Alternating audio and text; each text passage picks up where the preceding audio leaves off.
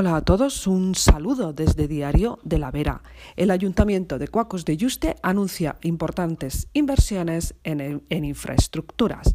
Con un presupuesto de 1.200.2.107 euros, el Ayuntamiento de Cuacos realizará un ambicioso plan de inversiones.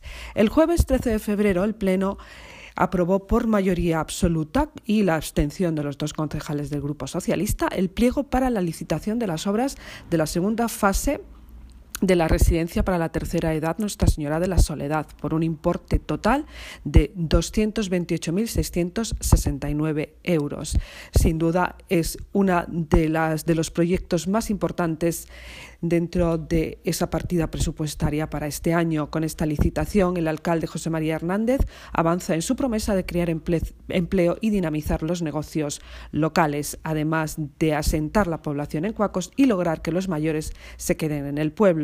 El Pleno también aproba, aprobó, como hemos comentado, el presupuesto para 2020 que asciende a ese 1.202.107 euros y también contempla otras actuaciones como son la pavimentación completa de la avenida Eyuste, de la calle Cerezo, la calle Noria, la calle Fray Francisco de Borja. También llevar el alumbrado público al polígono industrial La Soledad y dotar de mayor eficiencia energética a toda la población la puesta en marcha de una oficina de información turística, la instalación de un punto de recarga para vehículos eléctricos, siendo así Cuacos un municipio pionero en este ámbito. También la adecuación de los parajes del Bañaero, construyendo una piscina natural y eh, se hará del paraje de las ollas un lugar seguro y de visita. También la construcción de un circuito de cross y la construcción de gradas y vestuarios en la pista polideportiva municipal.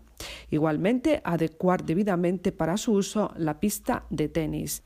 Cambiamos completamente de asunto y abrimos capítulo deportivo. Mañana, jueves 20 de febrero, a las 12 del mediodía, la Losareña y uh, atleta paraolímpica Loida Zabala compite en la Copa del Mundo de Manchester con el objetivo de poder subir la marca del año pasado, además de seguir trabajando para la clasificación de Tokio 2020. En Diario de la Vera, en la noticia, tenéis acceso a la emisión en directo de la prueba.